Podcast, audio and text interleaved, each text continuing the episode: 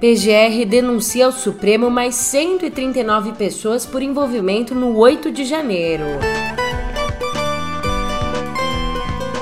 Olhando para o atual governo, paz com o Banco Central, pelo menos até a página 2. Por fim, mas não menos importante, é divulgada a primeira pesquisa Genial Quaest de avaliação do atual governo.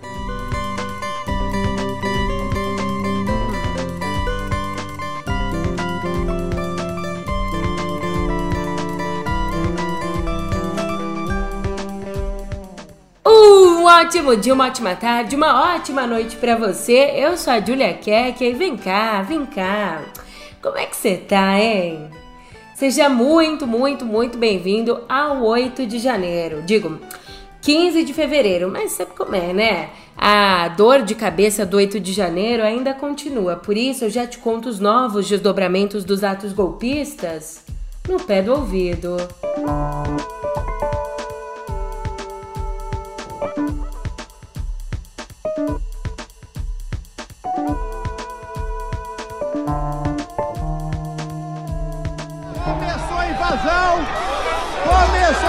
Não adianta! Não adianta, polícia, fica aí!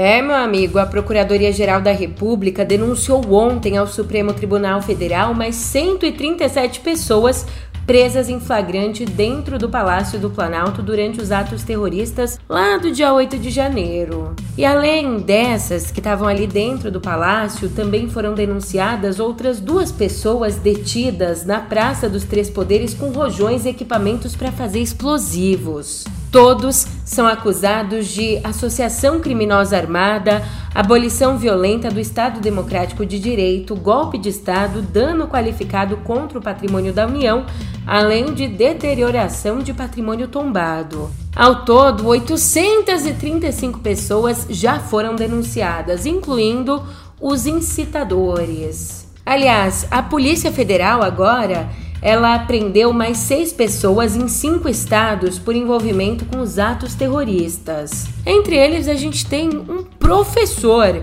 o professor Clésio Ferreira, que foi o candidato derrotado à prefeitura de Ouro Preto, lá em Minas. Também foram cumpridos 13 mandados de busca e apreensão. Agora a gente volta um pouco os nossos olhos para o atual governo para eu te contar que a primeira pesquisa Genial Quaest sobre o desempenho do governo, ela trouxe boas notícias para o presidente Lula. É que para 40% dos entrevistados a gestão é considerada ótima ou boa. 24% veem como regular, 20% como ruim ou péssima e 16% não souberam responder. A aprovação é majoritária em todos os segmentos menos entre os que declararam ter votado em Jair Bolsonaro. Aí a maior aprovação do governo está no Nordeste, onde 62% aprovam, enquanto a maior reprovação foi registrada no Centro-Oeste, 25%. Ainda o comportamento de Lula na presidência, até então a gente estava falando do desempenho da gestão. Agora, o comportamento do Lula em si é aprovado por 65% dos ouvidos e reprovado por 29%. Mas uma pedra que a gente sabe que tá no sapato do atual governo é o embate com o Banco Central. E num novo episódio dessa crise, bandeira branca. O presidente do Banco Central, Roberto Campos Neto, disse ontem que fique surpreso, tá? O próprio Campos Neto disse ontem que o mercado financeiro precisa ter um pouco mais de boa vontade com o governo Lula. Ali, num evento promovido por um banco, ele fez referências positivas, por exemplo, ao pacote fiscal proposto pelo ministro da Fazenda, Fernando Haddad. Se a gente olhar, por exemplo, alguns outros emergentes na América Latina, ele vinha num ciclo de melhora, estacionou, em alguns casos, principalmente o núcleo, voltou a subir um pouco. Então o México surpreendeu recentemente, subindo o juros 50, quando era esperado 25. É, eu tenho conversado com, com, com pessoas no México e, olha, aqui a gente acha que, de fato, aqui deu uma, deu uma piorada na margem. No Brasil, não, não é o caso. No Brasil parece ter uma melhora, mas teve esse prêmio de risco. Agora, eu acho que a gente tem que dar, tem que, tem que ter um pouco mais de boa vontade. Né? O investidor é, é muito apressado, é muito afoito, né? E assim, acho que a gente precisa ter um, boa, uma, um pouco mais de boa vontade com o governo, né? Como o André disse, eu estava assistindo ali do cantinho. É, 45 dias é pouco tempo. Acho que tem tido uma boa vontade enorme do ministro Haddad de falar, olha, nós temos aqui né, vamos, um, um princípio de seguir é, um plano fiscal é, com disciplina. É, tem um arcabouço que está que, que sendo trabalhado tem, já, já tiveram, uh, já, já foram é, elaborados alguns objetivos. Então acho que a gente precisa é, ter um pouco de boa vontade, mas eu acho assim, a boa vontade com o Brasil era enorme. Acho que foi onde você começou e eu concordo. Aleluia, aleluia, aleluia, aleluia. Mas como eu adiantei ali nas manchetes, bandeira branca, acenos até a página 2.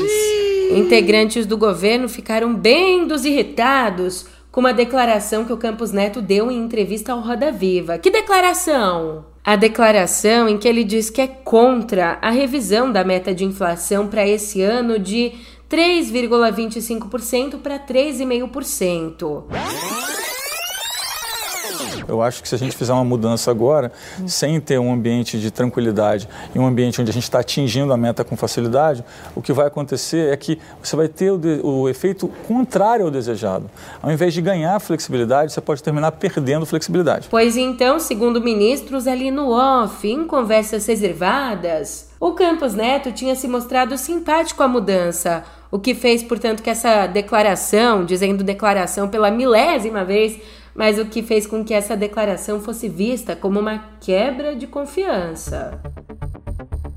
Já na esfera do Judiciário, por unanimidade, o Tribunal Superior Eleitoral negou o recurso dos advogados do ex-presidente Jair Bolsonaro. Negou o recurso que pedia que a minuta de um decreto de teor golpista pedia que essa minuta fosse retirada de uma ação contra Bolsonaro. O documento em questão, aquele que foi encontrado pela Polícia Federal na casa do ex-ministro da Justiça, Anderson Torres, previa uma intervenção no TSE para revogar o resultado das eleições. Portanto, essa ação que contém essa minuta proposta pelo PDT acusa Bolsonaro de abuso de poder político. Bem, se condenado, o ex-presidente pode ficar inelegível. E tem mais. Tome. Não vá pensando você que acabou, não. O ministro do Supremo, Luiz Fux, encaminhou ao Tribunal Regional Eleitoral do Distrito Federal uma notícia crime contra o Bolsonaro por uso indevido durante a campanha eleitoral da imagem de crianças e adolescentes associados ao porte de armas. Ainda, o Fux considerou que, como o Bolsonaro perdeu o foro privilegiado, a denúncia deveria ser encaminhada à primeira instância. E na semana passada, a ministra Carmen Lúcia já tinha enviado à Justiça Comum 10 processos contra Bolsonaro, pautorando. Enquanto isso, o Superior Tribunal de Justiça excluiu a acusação de lavagem de dinheiro dos crimes pelos quais o ex-ministro petista José Dirceu foi condenado na Lava Jato. Os ministros entenderam ali que a conduta foi um desdobramento do crime de corrupção, não um delito à parte. E com isso, a pena do Dirceu foi reduzida de oito anos para quatro anos e sete meses em regime semiaberto. Poxa, aí no Exército, a mão não foi amiga, não. Teve gente triste, precisando de um ombro amigo, pelo menos, porque o exército deixou de fora da promoção a general de quatro estrelas, que é o posto mais alto da hierarquia. Deixou ali de canto, deixou de fora da promoção dois militares diretamente associados ao governo Bolsonaro. Um deles foi o general Carlos José Russo Assunção Penteado, número 2 do general Augusto Heleno no Gabinete de Segurança Institucional. Ele ainda estava no cargo durante os ataques do 8 de janeiro. O outro, por sua vez, é um nome que a gente já ouviu mais, o nome do general Eber Portela. Que chefia o Comando de Defesa Cibernética, que representou as Forças Armadas na Comissão de Transparência do TSE e apresentou seguidas exigências e sugestões à Justiça Eleitoral. Naquele momento que a gente via que o Exército queria fazer parte do processo eleitoral. Portanto, não teve promoção, não teve promoções, não.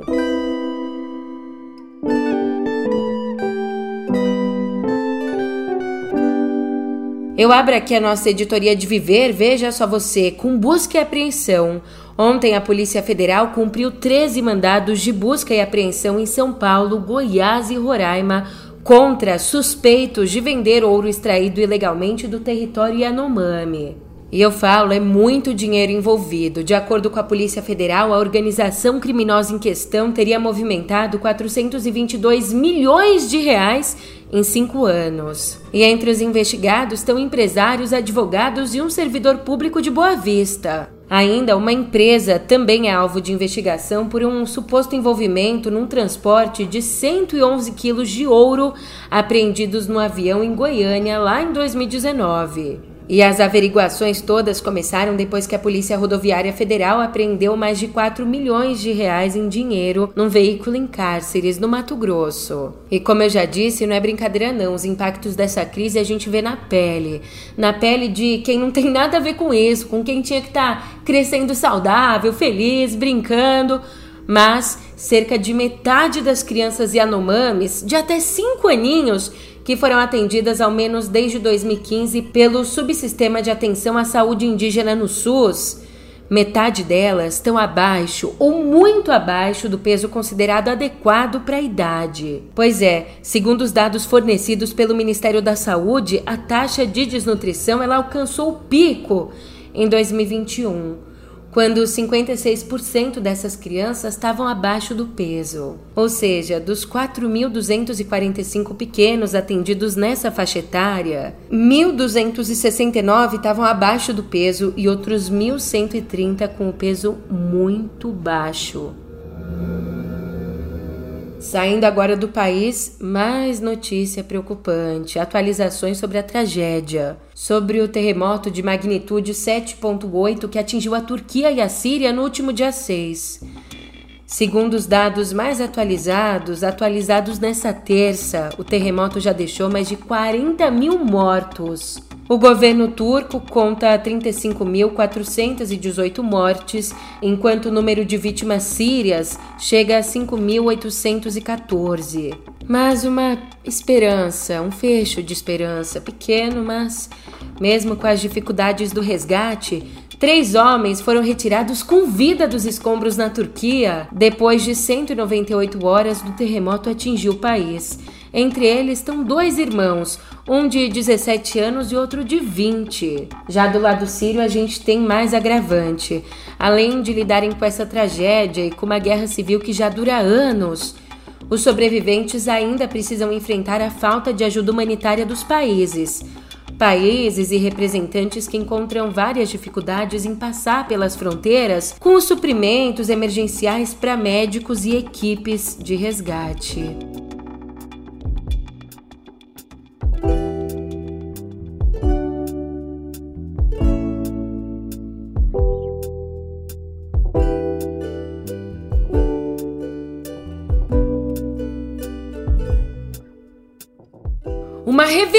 Reviravolta na história, pelo menos na história formal, porque meio que a gente já imaginava isso, mas um estudo comprovou. Um estudo que analisou os restos mortais do poeta e diplomata chileno Pablo Neruda revelou que o Neruda foi assassinado por envenenamento. E oficialmente o que a gente tinha é que o Neruda tinha morrido de câncer de próstata mas sempre existiram as especulações por ele ter morrido 12 dias depois do golpe comandado pelo general Augusto Pinochet. É que o Neruda ele era muito próximo do presidente Salvador Allende, deposto e assassinado pelos militares. Portanto, esses novos testes feitos, eles apontaram a presença da bactéria Clostridium botulinum, que é a causadora do botulismo, e apontaram a presença dela em grande quantidade no organismo de Neruda, o que é um indício claro de envenenamento.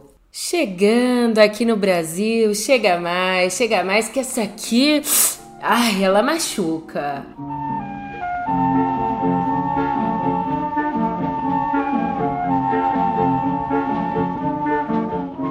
Pois esse ano a gente completa 50 anos, 5 décadas sem o nosso mestre Pixinguinha. Mas são 50 anos sem ele, mas é um ano para comemorar, porque um porque o legado dele é eterno e dois porque 50 canções inéditas do maestro serão lançadas em álbuns digitais pela gravadora DEC. Chamado aí Pixinguinha Como Nunca, esse projeto conta com a direção artística do Marcelo Viana, que é pesquisador e neto do músico, e com a direção musical do também pesquisador Henrique Cases. E não precisa nem dizer, o Alfredo da Rocha Viana Filho, Pixinguinha, ele foi um dos nomes mais importantes da música brasileira. É um dos nomes mais importantes. Responsável por definir a forma musical do choro. Multi-instrumentista, misturou ritmos africanos, afro-americanos e europeus no estilo genuinamente brasileiro, genuinamente pixinguinha. É, não é à toa que ele tem todo o meu coração, o seu coração aqui a gente sabe bem.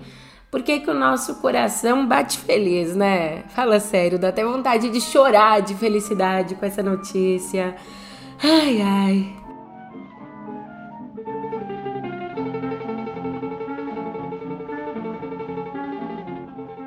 Voltando aqui ao presente, 50 anos depois, em pleno 2023, a presidente da Academia de Hollywood, a Janet Young, polêmica, hein? A Janet Young admitiu que a instituição não lidou da forma certa com o tapa que Will Smith deu no Chris Rock durante a cerimônia do Oscar no ano passado. Como ela disse durante o almoço dos indicados ao Oscar de 2023 nessa segunda, abre aspas. O que aconteceu no palco foi totalmente inaceitável e a resposta da nossa organização foi inadequada. Aprendemos com isso que a academia deve ser totalmente transparente e responsável em nossas ações, fecha aspas. Ainda segundo ela, nas palavras dela, em tempos de crise é necessário agir com rapidez, compaixão e decisão.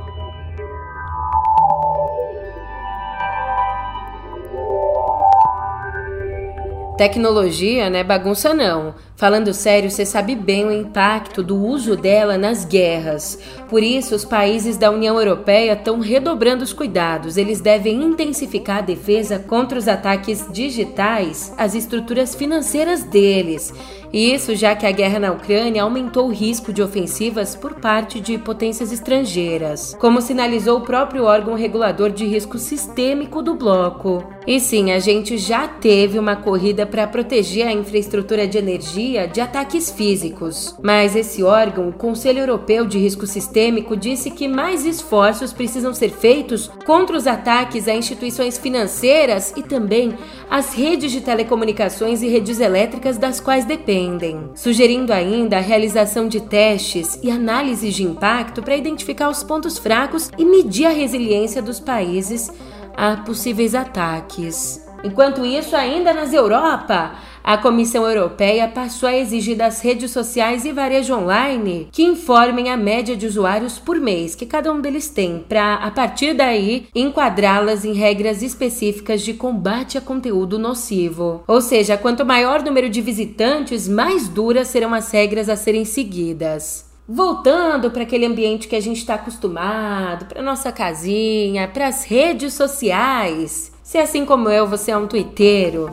você deve ter percebido que os tweets do Elon Musk passaram a aparecer um monte, montão desses tweets passaram a aparecer demais ali na timeline desde a tarde de ontem é que aparentemente o Musk, CEO da plataforma, está preocupado com a contagem de visualizações e o engajamento no Twitter. Daí, desde o começo do mês, ele tem feito alguns testes. Por exemplo, ali no começo do mês, ele transformou a própria conta em privada por um dia para ver se isso teria reflexos no aumento do público que acompanha o perfil dele. Ainda fontes afirmaram que o Musk teria se reunido com engenheiros na semana passada e teria reclamado dos algoritmos do Twitter. Inclusive, hoje, um dos tweets dele dizia assim: Por favor, fique atento enquanto fazemos ajustes no Uh, algoritmo, entre aspas, algoritmo entre aspas, hein? Do Twitter pro Zap, o WhatsApp anunciou quatro novos recursos para otimizar a experiência do usuário no Android. São eles: legendas para documentos, Ou seja, quando você for compartilhar um PDF, você vai conseguir mandar junto com ele um textinho, uma legendinha explicando o que é, mais ou menos parecido aí com o que já acontece quando a gente manda uma foto. Segundo recurso, assuntos e descrições maiores nos grupos. Aí, seus grupos do Zap vão poder ter um nome maior e na descrição você vai poder caprichar mais. Outra atualização: capacidade de compartilhar até 100 mídias. Lembra quando a gente ia mandar foto e só iam 30 de cada vez? Agora você pode montar o álbum fotográfico, que vai dar para mandar 100 de uma vez só. Por fim, também chegam aos Androids novos avatares personalizados. Mas, Julia, como é que eu pego tudo isso? Como é que eu acesso tudo isso? É facinho, é só entrar ali no Google Play Store e atualizar o app. Já pra gente se ver aqui de novo, você sabe bem como é que tem que fazer, né? Volta amanhã, que agora eu tô indo nessa. Mas eu te espero por aqui, eu sempre te espero. Até mais.